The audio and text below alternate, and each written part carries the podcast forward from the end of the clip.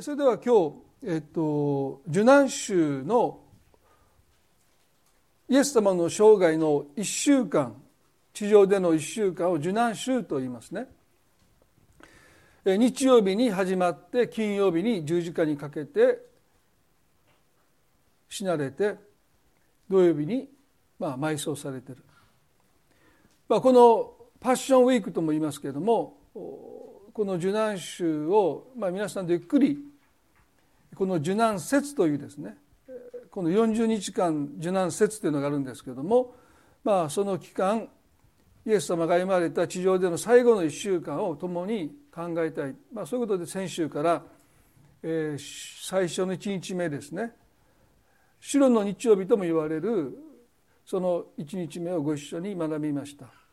イエス様が弟子たちと一緒にエルサレムに転ばに乗って入場されるという出来事でしたよね。まあ、なぜ転ばなのかというと、まあ、ゼカリアという人が、えー、預言書の中で救い主が転ばに乗って来られると、えー、9の9で書いてますね。ですからまさにイエスが馬ではなくて軍馬ではなくてそれもまだ人を乗せたことのない転ばに乗ってエルサレムに入場されたということは、まあ、人々の目にはですねこの方こそが救い主だそう確信させて人々は、まあ、歓喜に町は歓喜に沸くわけですよね。ホザナ祝福晴れ主の名によって来られる方にとこの救い主を迎え入れていくエルサレムの住民たちだけじゃなくて巡礼の者たちでこのエルサレムの町はごった返してましたので、まあ、本当に大勢の人がまあ、イエスのエルサレム入場をお祝いした迎え入れたということです。でなぜここまで民衆が熱狂したかといいますと、まあ、イスラエルはローマ帝国の支配の中にありましたですね。でユダヤ人というのはですねユダヤ人以外を違法人だ違法の民違法人だという考え方をしていますので、ま、この違法人から支配されるということはもうこれ屈辱の極みです。かつて彼の先祖がエジプトでファラオという、まあ、エジプトの王様の故障ですけども、まあ、奴隷にされていた時にモーセが使わされてこの推定200万の先祖がエジプトの奴隷から解放された、まあ、これがイスラエルの民の一つの救いのモデルですね。ですからやがて救い主が来てくださってかつてモーセが数々の奇跡を持ってあのローマエジプトのファラオから先祖を解放してくださったように、まあ、我々をこのローマの支配から解放してくださるという期待ですよね。ですからまさにその日が彼らにとっては解放の日となるはずでした。この日をもっても私たちは自由なんだという、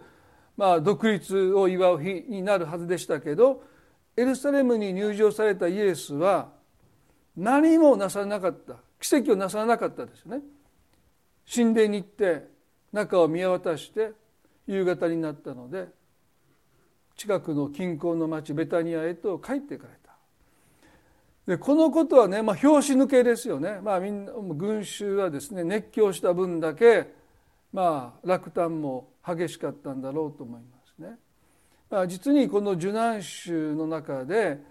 まあ、イエス様がなさった奇跡とは言わないけれども奇跡と言ってもいいようなことは一つだけ今からお話しすることだけなんですね。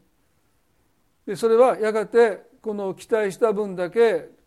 裏切られた感が強いので、まあ、人々はイエスを十字架につけろと叫び始めます。まあ、そういう一つの一連の流れの、まあ、2日目ですよね聖書はマルコの11章の12節マルコの11章の12節翌日彼らがベタニアを出た時イエスは空腹を覚えられた。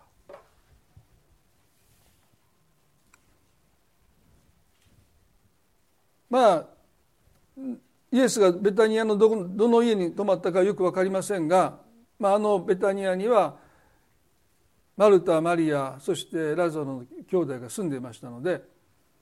まあ、おそらくイエス様その家に泊まったんじゃないかなと思われますがまあ、なぜ空腹のままイエスがベタニアを出たのかよく分かりません。朝早かったのか、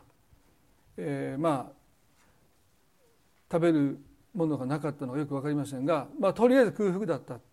で聖書がこういう生理現象ですね、まあ、世を催したとかお腹が空いたということを基本的には書かないですね。よっぽど何かこの後に起こることと関連がなければ、まあ、そんなことをいちいち書かないですね。別にイエス様がお腹空いたことなんて私だって何の励ましにもならないしインスピレーションにもならないですね。ああそうかとイエス様お腹すくんだぐらいですよね。でこの後イエスが何をなさったかというとですねマルコの11章の13節で歯の茂ったイチジクの木が遠くに見えたのでその木に何かあるかどうかを見に行かれたがそこに来てみると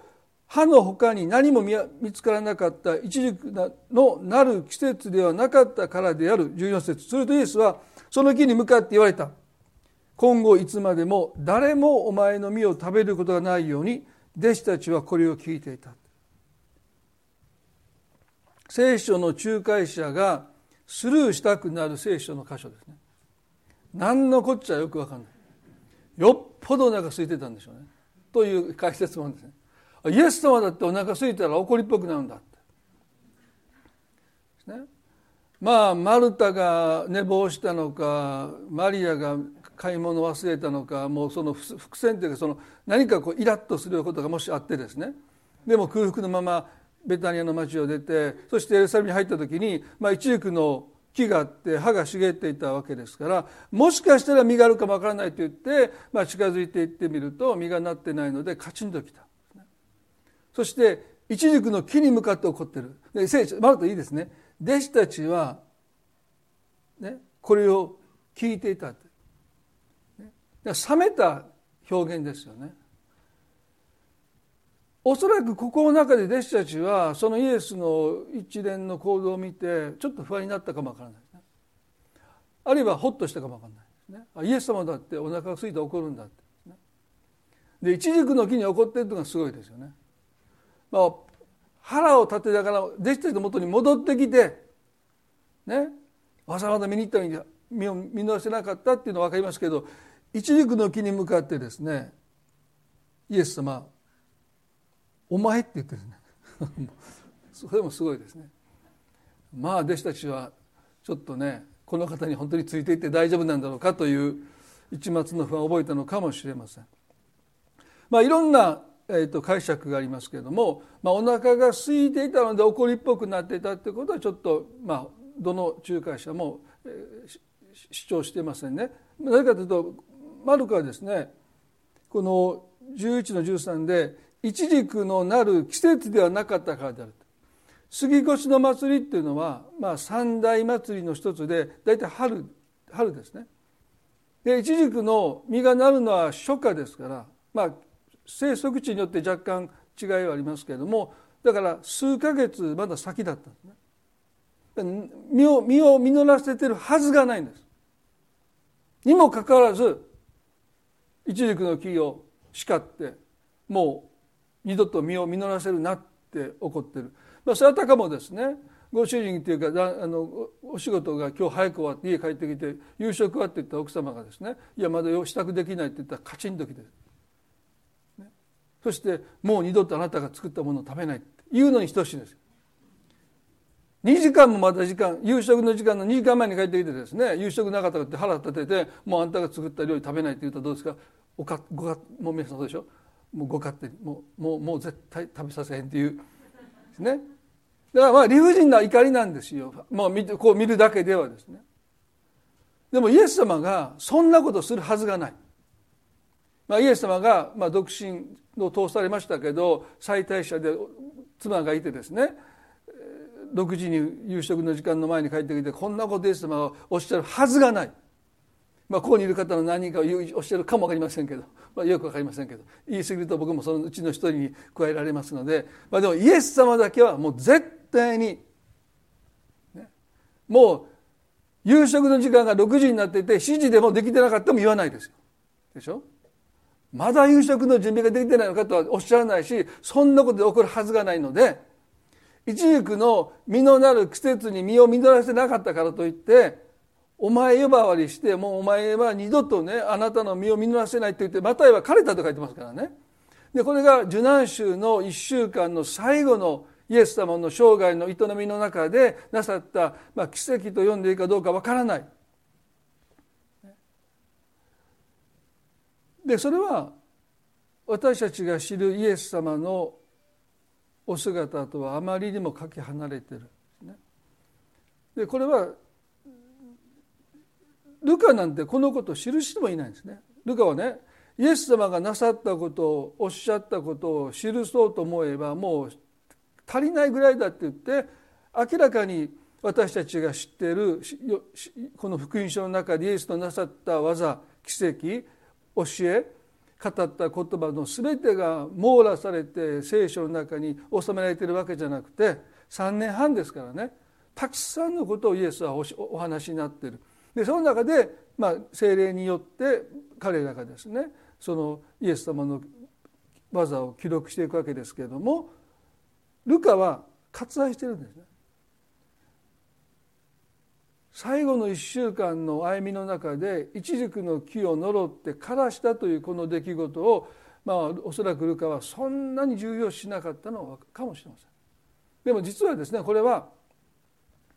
とっても大切な一つの象徴的な出来事ですよね。聖書の中にイスラエルのことを神様が一軸の木と呼んでおられる箇所がですねいくつかあります。例えばホセアの9章の10節私はイスラエルを荒野のブドウのように見出しあなた方の先祖を一軸の木の初なりの実のように見ていたとおっしゃったですね。ですから神様は人々をですね一軸の木の初なりの実のようだっておっしゃってる。ミカの7章の一節ああなんと悲しいことだ私は夏の果物を集めるもののようにブドウの取り残しの実を取り入れる時のようになった。食べられる房は一つもなく私の好きな初なりのイチジクの実もないとおっしゃった。まあ神様がイチジクの実が好物だという意味じゃないんですね。比喩的な表現ですね。ですから神様は当時あのイスラエルに生息していた、まあ、美味しい果物に例えてイスラエルの民は私にとってまさにイチジクの木の実のようだって私はそれを愛してるって、ねまあ、好物だっていうのはもうあらゆる食べ物の中で特に好きなものとしてイスラエルの民を神は深く愛されたんだという一つの比喩な表現ですね。ですからイエス様がイチジクの木に向かって実をならせていなかったことに対してなぜあのような態度を取ったかというとですねそれはそれほどイスラエルを神様が愛されたということですよね。なのに愛した分だけ彼らがその愛に応えなかったということが神様にとっては大きな痛みでした。ルカという人はこのイエスのエルサレム入場をまああの十二弟子の中にルカがいたわけじゃなくてですねこの十二弟子から聞いたことをルカが書き写したのであの当時彼がそこにいなかったわけです。おそらくマタイから聞いたのか、まあ、あるいは誰この十二弟子から聞いたことをルカはですね、まあ、書き記していくわけですから彼が直接見たわけじゃないんですけれども弟子の中のあるものがですねあの歓喜と歓声の中ほとんどの弟子は浮かれてるんですね。もしこの方がイスラエルの王になるならば自分たちは高官になれる、ね、政府の高官になれる。もう人生一発逆転です。仕事を辞めてイエスに従ったその報いをようやく手にできると、まあ、弟子たちも浮かれてるですでその時にある弟子がイエスをご覧になるとイエスは泣いとられた。なんでこの方はこれからイスラエルの新しい王になるはずなのになんで泣いてるんだって。もちろん弟子たちはイエスがこの数日後に十字架で殺されるということを知っていた者はもちろんいません。新しい王になられると確信しているわけですからだから彼らも浮かれてる。なんでこんな喜ばしい日にイエスは涙を流しているのかと少し弟子はですね不思議に思ったに違いない。でイエスはご自分が捕らえられて殺されることを、ね、悲しんでるわけじゃない。そのために生まれてきてくださって人となってきてくださって33年の生涯歩まれてそして十字架の道を歩んでくださるイエスにとって自己憐憫自分のことがなんとかわいそうなんだと言って涙を流しているわけでもないですね。このルカの19章の41に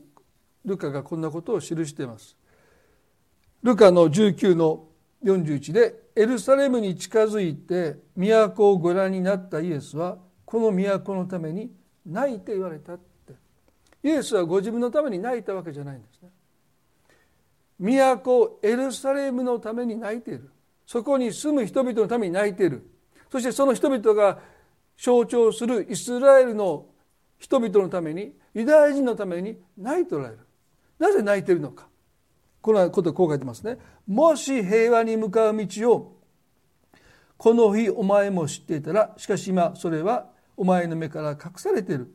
やがて次のような時代がお前に来る。敵はお前に対して類を築き包囲し四方から攻め寄せ。そしてお前と中にいるお前の子供たちを地に叩きつける。彼らお前の中で一つの石も他の石の上に積まれたままに残しておかない。それは神の訪れの時をお前が知らなかったからだとおっしゃった。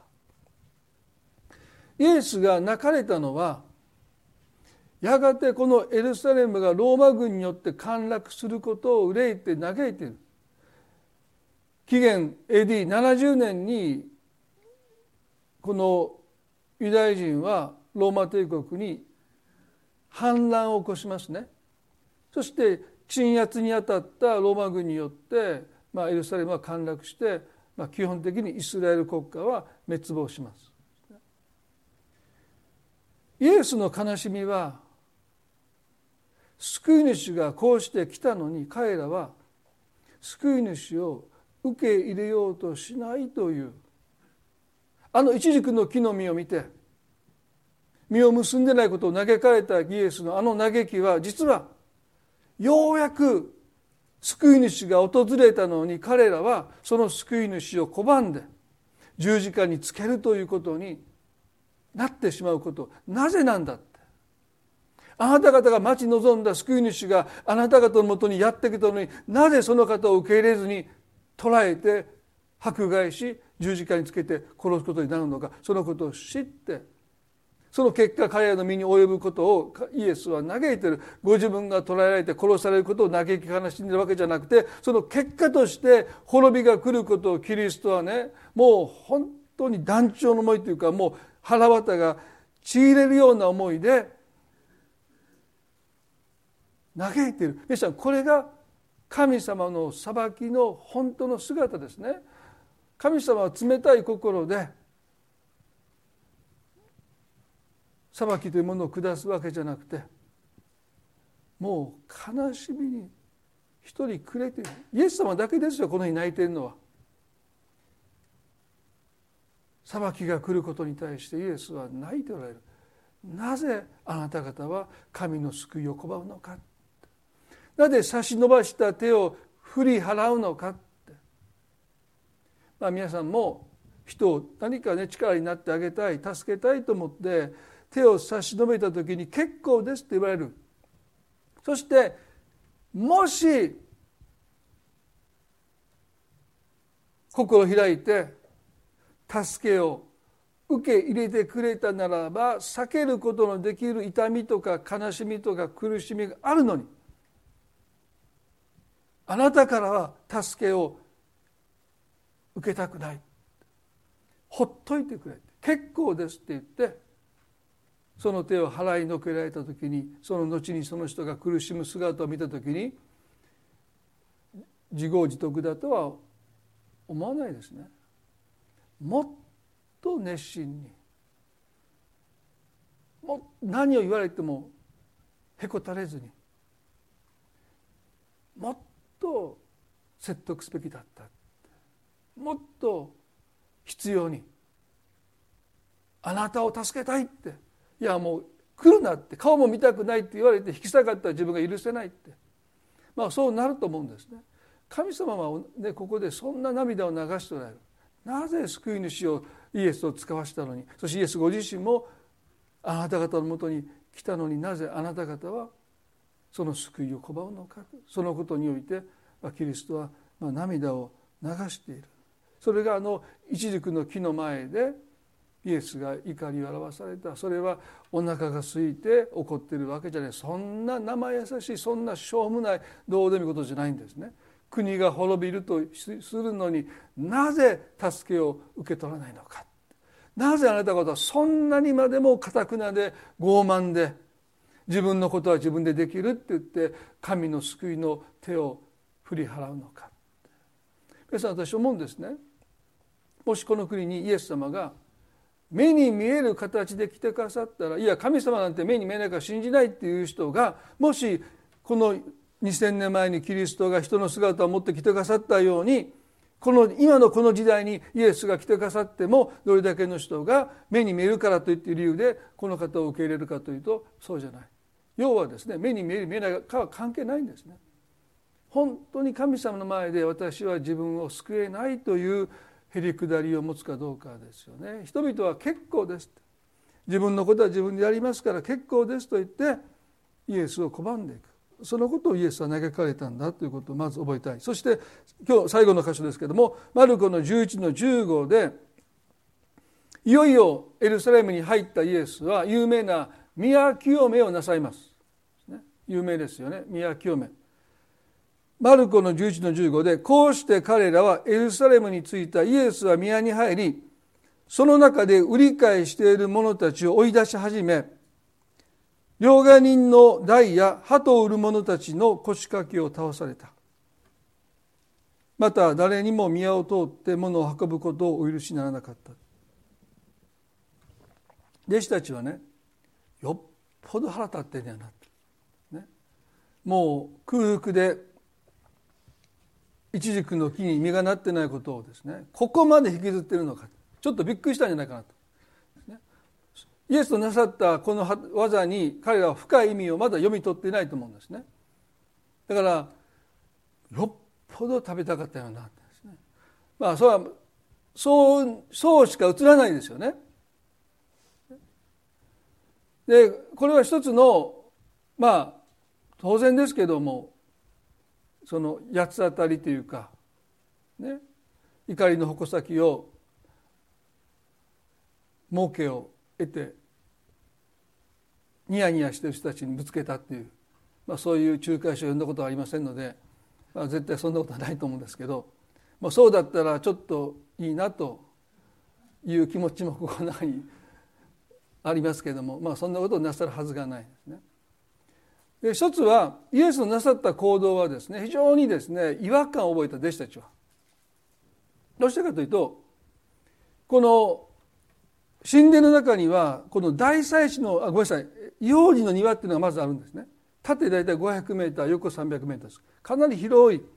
庭がありました。用心はそこしか入ることはできないその先に婦人の庭っていうのがあって、まあ、ユダヤ人の女性が入っていけるそれは用心のさらに奥にありますですから用にはですねこのユダヤ人の女性が行けるその庭にも入れないんですねですからまあ2,000年前ですからね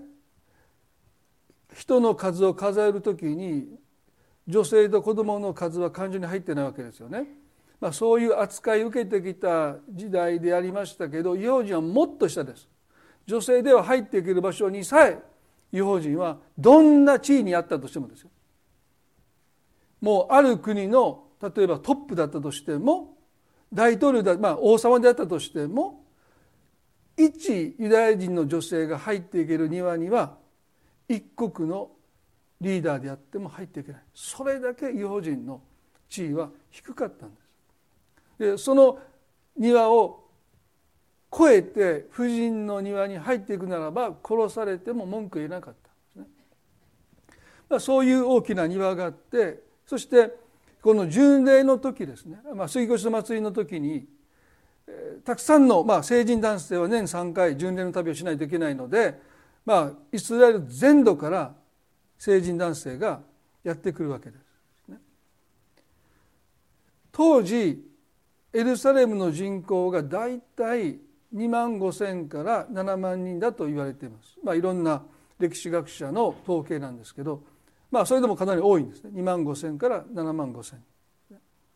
で杉越の祭りの期間ですね大体何人ぐらいになったかというと、まあ、このヨセフスというユダヤ戦記という、まあ、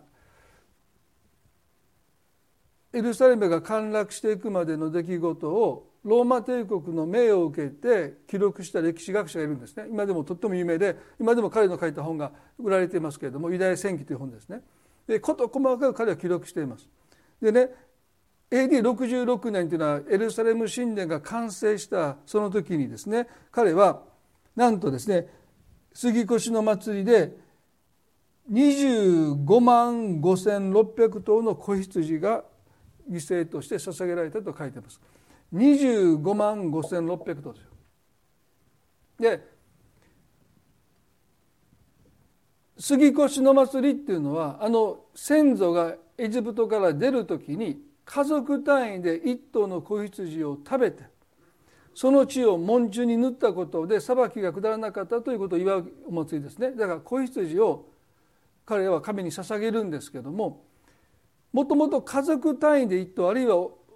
経済的に貧しい人は何家族が集まって一頭の子羊を食事として食べたわけですよね。ですから当時も一人が一頭捧げるとはありえないのでまあ10人で一頭というふうに数えた場合ですね大体250万人ぐらいがエルサレムに集まってないかなと言われています。で皆さん2万5千の町にですよ250万集まったらどうなりますか？もうごった返しどころかもうぎゅうぎゅう詰めですよね。だから違法人の庭もよく私たちが絵で見るときにですね人々がまばらにいるそんなにもう押し問答というかもう500と300の中にですね、まあ、一度にみんな来るわけじゃないですけどまああのバーゲン元旦のバーゲンセールのまあそれあってるかどうか分かりませんけどもうとりあえずもう満員電車もうぎゅうぎゅう詰めのようなところでイエス様が入っていかれてそして商売する者たちのまあ台を蹴り倒したりなさってるわけですけど全員を出したわけじゃないですね。まあシンボリックに象徴的にこの商売人たちをこの庭から追い出されたでね両側にっていうのがいたわけですそれは当時イスラエル全全土の人々がいろんな国と隣接する国々とも行き来していますので、まあ、3つか4つかあるいは5つぐらいのさまざまな貨幣を使っていたんですね。でも神殿っていうかこの教会に納めるまあ教会じゃない神殿に納める税金というものが1年に1回この杉越の祭りに持っていかないといけなかったので神殿に納める貨幣に両替しないといけないんですね。でその両替の手数料が、ま、かなり高かったと言われています。ですから彼らは多めに持って行って両替して手数料を、まあ、取られて残ったきっちりの額を神殿に納めるですね。ですから両替する者たちはかなり高いレートでお金を両替して修復を返していた。で鳩を売る者たちもそうですね他の動物も売ってるわけですけど、まあ、10年の旅をするわけですからこの動物を連れていくわけにいかないのでそしてましては傷のない動物を捧げなさいと書いてあるので、まあ、10年の旅の途中でねちょっとでも気が傷ついたらもう捧げることはできないのでみんなこの異邦人の庭で動物を飼った貧しい人は小動物を飼って捧げるわけですよね。子羊が飼えない人は鳩を飼ってる。ね、だからとっても貧しい人が鳩を飼ってる。でそういう人からも暴利を貪ってるというか、まあ、かなり高い値段で売りつけてた。だから皆さん250万の人が集ったとします。まあこれがどこまで正るか分からないんだけどヨセフスということあの捧げられた25万5600の羊の数が本当で合ってるならばそれぐらいの人が集まってもおかしくない。でそういう人たちがみんな両替するわけでしょ。そして、まあ、動物を飼うわけですから。相当な利益がこの中で生まれるわけでしょ。でそれをピンハネしていたのが当時の宗教家です。一番悪いのは当時の宗教家ですよね。そこで商売することを許して。まあ夏祭りとかの時にですねまあいろんな業者の方が商売なさってるけどもまあそういう許可制ですからね勝手にやってるわけじゃないのでだから神殿の中の違法人の庭で商売することを当時のまあ大祭司と祭司長たちや立法学者たちが、ね、特に管理してたのはサドカイ派の人たちなんですね。神殿の中の管理をしていた。で彼らがですね、まあ、共通の一つの、まあ、利点があったのはですねかなり大儲けできる、ねまあ、莫大なお金が懐に入ってくるわけですよね。イエス様がなさったことは当時の支配者たちの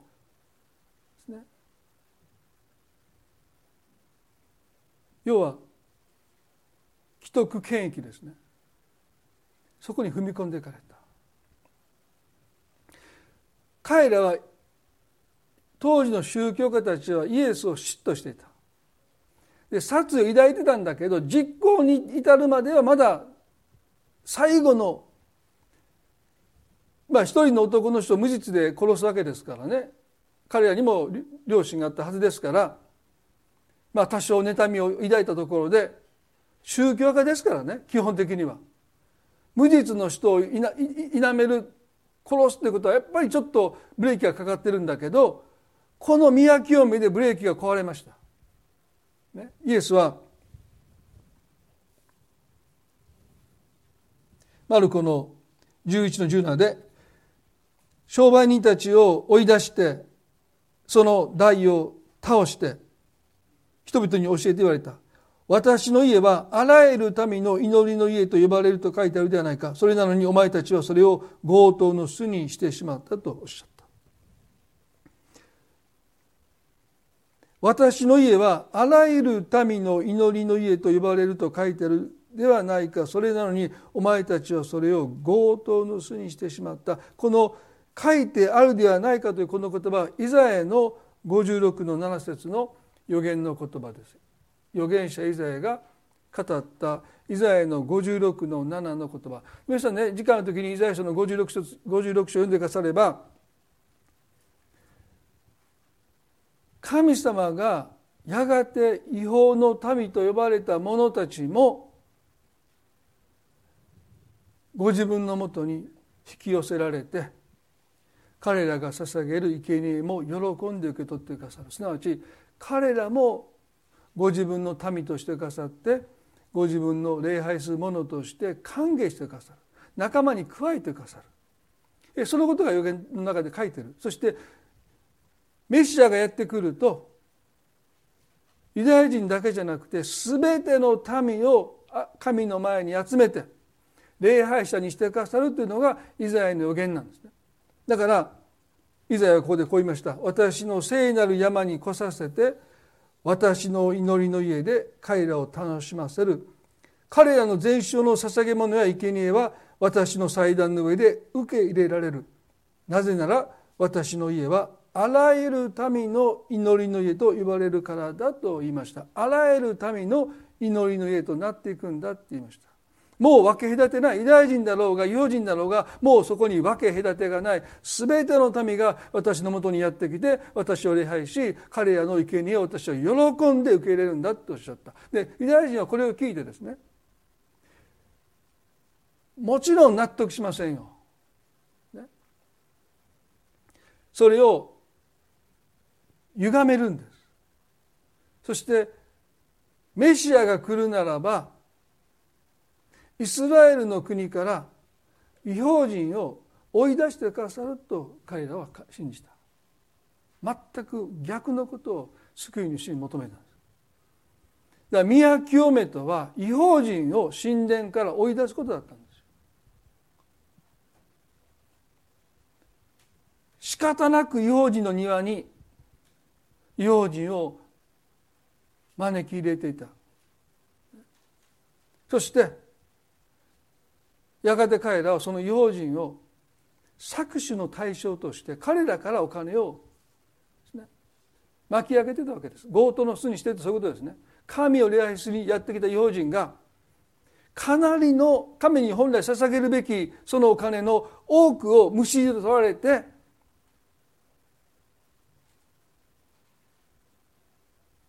ピンハネされて搾取されていたということですよね。で弟子たちもその光景を見て違和感を感じなかったんですよ。違法人っていうのはそういう扱いをしていいんだって彼らの稼いだお金は汚いお金だから、ね、分取ってもいいんだってだから違法人たちが不当なレートで両替させられて手数料を取られてそして高い高い動物を買わされてもうすっからかになって帰っていくのをイエスの弟子たちですら何とも思わない。いやそれどころかざまあ見ろ、ね、違法人が、ね、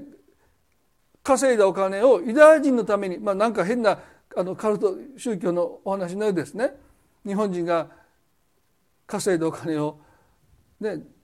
貢がせるんだっていうのはまあでもそれに近い考えですよね。用心が稼いだお金をユダヤ人に貢がせるんだ。だから俺たちが彼らからいくらお金をむしり取っても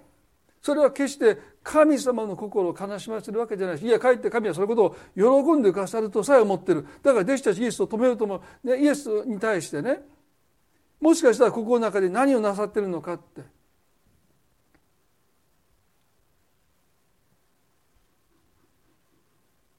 ら弟子たちもイエスの味方じゃないんですよ。そういう扱いを受けるべきだと思ってる。でもねイエスが神殿に入った時に弟子たちは驚いたんですよ。商売をしていたユダヤ人たちをイエスが追い出していく。逆でしょって。違法人を宮から追い出すはずなのになんでユダヤ人たちを追い出していくのか。だからこのマルコの11の18で最首長たちや立法学者たちはこれを聞いてどのようにしてイエスを殺そうかと相談した。群衆が皆その教えに驚嘆していたため彼らはイエスを恐れていたのであると書いてます。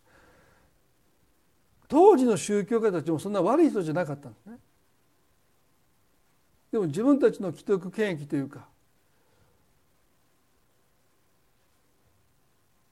自分たちの生活を支える自分たちの修復を肥やすこの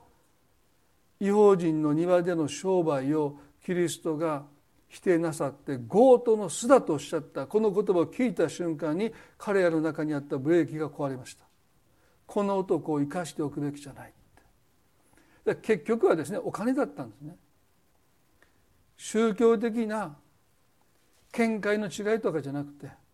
結局自分たちの儲けがなくなるっていうことが決定だですよだから彼らは本気でもうブレーキが壊れた車のように暴走し神様が使わした救い主を十字架にかけて殺すことになったのは自分たちの利益が損なわれることを守ろうとしたからだということが分かります。皆さんねでもねそれだけじゃないんですよね。このことでユダヤ人たちはイエスに対して背を向けます。ソース感です。もしイエスがユダヤ人たちから歓迎されたければ違法人を追い出せばいいんです。するとユダヤ人たちはイエスをもしかしたら喜んで救い主として迎えたのかもしれないのにイエスは違法人を庭から追い払うんではなくてユダヤ人たちを追い払われただからユダヤ人たちはもうこの方に背を向けるんですエルサレム入場の時にホサナ祝福あれ主の名によって来られる方にとイエスを歓迎した人もこの宮清めイエスがなさったことを見た時にもうイエスに対して背を向けます。イエスを十字架につけると叫び始めるきっかけはイエスが違法人を神殿から宮から追い出さなかった。それどころか彼らのが搾取されることを許されなかった。不当に扱われることを許されなかった。すなわちそれは私たちも違法人でありながら神の救いに預かることができるためにイエスは命を懸けて違法人を愛してくださった。これが宮清めの本当の姿ですよね。でそのことによって彼は同胞から憎まれます。そして十字架につけられていきます。そして今ね皆さん全世界の教会のほとんどのメンバーは違法人ですよ。ね、イエスはあのイチジクの木の実を呪われた。そしてそれが枯れてしまったでもそれで終わりじゃないんですね。いつかユダヤ人たちがあの2000年前自分たちの手で十字架にかけたイエスこそが救い主だと受け入れる日がやがてやってくるそのことのために私たちは覚えて祈りたいですね。ほとんどの世界の教会の構成メンバーは違法人だからですよ。なぜそうなったのかそれはこの日神殿からイエスがユダヤ人を追い出して反感を買ったからです。それをどんな思いでなさったのかあのロバの子に乗ってエルサレムを見ながら涙を流されたキリストの心を私たちは知るべきですね。好き好んで怒りに任せてユダヤ人を追い出したわけじゃない。違法人である私たちを救いに預からせようとして自分の愛した民から憎まれることをあえて買って出てくださってそしてその民の手によって十字架で殺されるという苦しみまでも背負ってくださったのはこの神の救いが全世界の全ての人に及ぶためだということを私たちは受難週の2日目の日に覚えたい。そしてそのためにイエスがどんな思いをして愛された民から憎まれてそしてその民から十字架につけて殺されるという悲しみを一人たった一人心に耐えてくださって十字架の道を歩んでくださったのかということを私たちは忘れるべきじゃないそしていつの日かユダヤ人の方々が2000年前に十字架につけたイエスこそが救い主だったと認めることは本当にハードルが高いですね。冤罪事件である人を死刑にしたその人が本当は無実だったって認めることもこれはもう人間の思いを超えたことですけども、まあ、それ以上のことをですね本当にへり下ってあの方が救い主だったんだということを認めるということは、まあ、奇跡ですけどもでもその奇跡がいつか起こってユダヤ人の方ももっとたくさんイエス様を信じる人が起こることを、まあ、違法人の私たちは、まあ、祈りに覚えていきたいなと思わされます。それでは一言お祈りします。恵み深い私たちの天の父なる神様受難週の2日目私たちは一軸の木の出来事と宮清めを共に考えました。単にイエスは空腹だから一軸の木を呪ったわけでもないしユダヤ人たちが商売をして神聖な神殿の中で暴利を貪ってる。そのことに対して怒られただけでもない。あのイザヤの予言の成就のために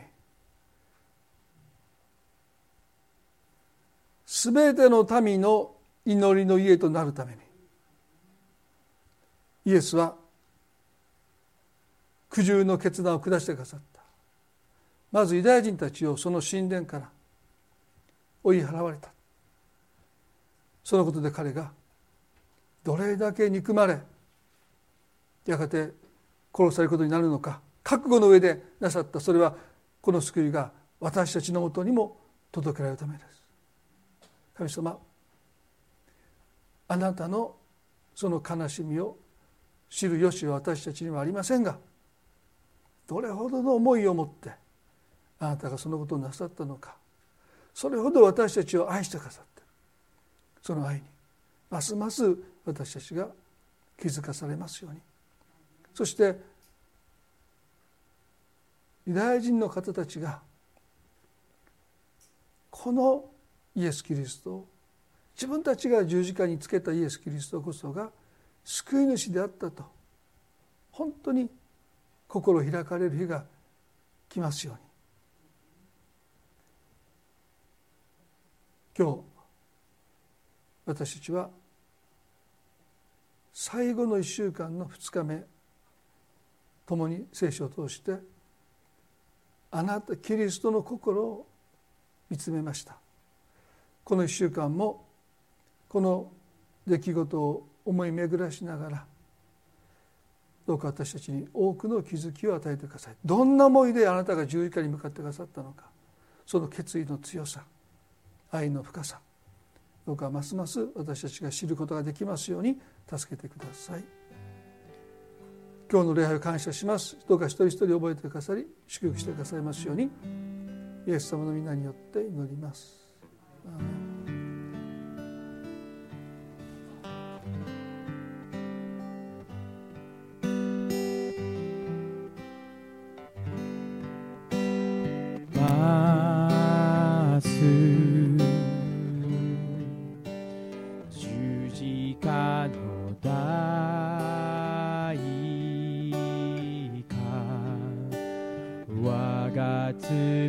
目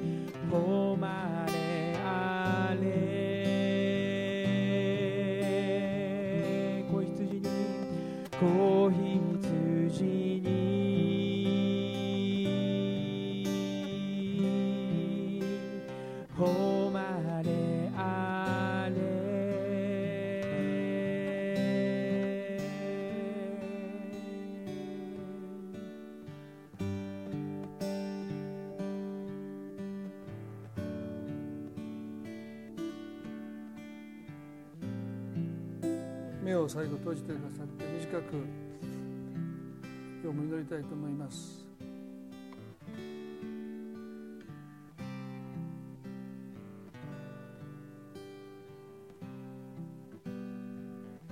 イエス様が宮清めをなさったのは2回。その最初の宮清めをした時に主の熱心が主の熱心がイエス・キリストをまさに食い尽くしていく。それは私たちを思うイエスの思いがこの方を十字架に追いやっていきます。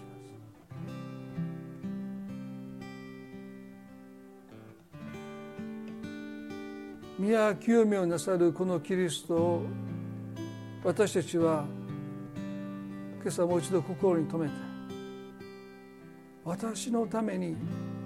戦ってくださってる。怒ってくださってる。そこまで私を愛してくださってる。私たちが不当な扱いを受けることに対して主は怒っていてくださるここに私たちは主の熱心な愛を覚えたいと思います。今主の愛はただあなたを愛するだけじゃない。あなたのために戦ってくださる。ご自分の身を投げ出してまで理不尽な扱いを受ける私たちのために戦ってくださるそんな愛でもあります。今日皆さんの中でそんな神様の愛に私は目が開かれたい。そんな願いを今日覚える方はぜひ祈りの中で一緒に祈ってください。主の愛は母の愛のようにあなたをありのままで愛し受け入れ許します。でも同時にあなたのためにも立ち上がってくださって戦ってください。不当な苦しみからあなたを救おうとしてくださる。そんな愛でもあることを今日共に覚えていきたい。恵み深い私たちの天の地の神様。今この中にあるいはインターネットを通して礼拝を守っておられる方々の中に主の愛の熱心さ主の愛の強さに目が開かれる必要がある。私のために戦ってくださる主の愛の強さを今日どうか私たちが知ることができますように。あなたはいつまでも放っておかれない。違法人の庭で違法人たちが不当に搾取されているのをイエスは黙っていませんでした。立ち上がってくださった主は私たちのためにも立ち上がってくださいます。どうかそのイエス様の愛にもう一度私たちは心を向けていきたいと思います。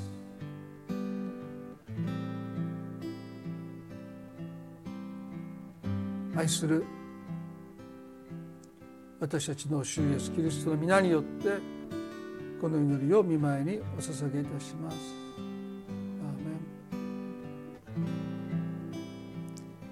それではお互いに挨拶持って礼拝を終わっていきたいと思います。